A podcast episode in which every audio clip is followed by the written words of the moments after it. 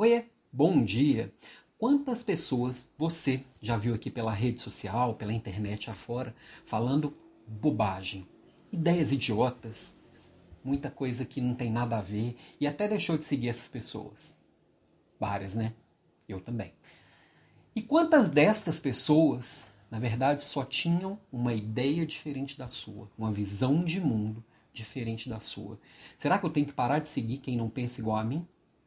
E aí eu vou confirmando a minha visão de mundo, o meu viés cognitivo, o meu pensamento que o mundo é assim, eu vou confirmando com um monte de gente que pensa igual a mim.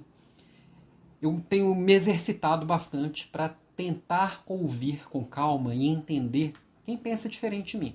É claro que tem algumas pessoas que eu, eu sinto que tem um pensamento mais raso ou uma ideia mais é, rasa de mundo. Algumas pessoas eu, eu não consigo ainda dar tanta atenção, mas eu tenho me exercitado aqui a ouvir ideias diferentes da minha. Isso me tira de uma bolha que às vezes a gente cria, todo mundo tem as suas bolhas, né?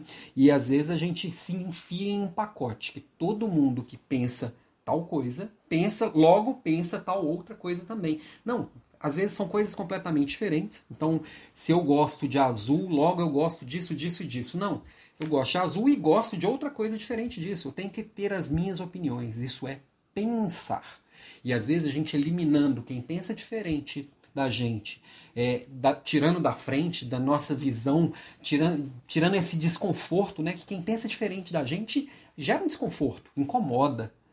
E aí, tirando essas pessoas da frente, eu só confirmo que o mundo é assim. E o dia que eu vejo alguma coisa diferente, eu fico escandalizado, eu fico frustrado, eu fico com raiva, e sendo que o ideal seria eu pensar, entender e fazer as minhas escolhas. E aí, na hora de, eu, de formar as coisas que eu gosto, as coisas que eu quero e as coisas que eu acredito, vai ser diferente daqueles pacotinhos fechados que muita gente se enfia.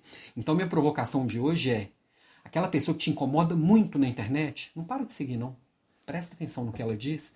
Pode ter certeza que o que está te incomodando diz muito mais sobre você do que sobre o outro. E aí pode mudar a sua visão de mundo, porque você está parando para pensar.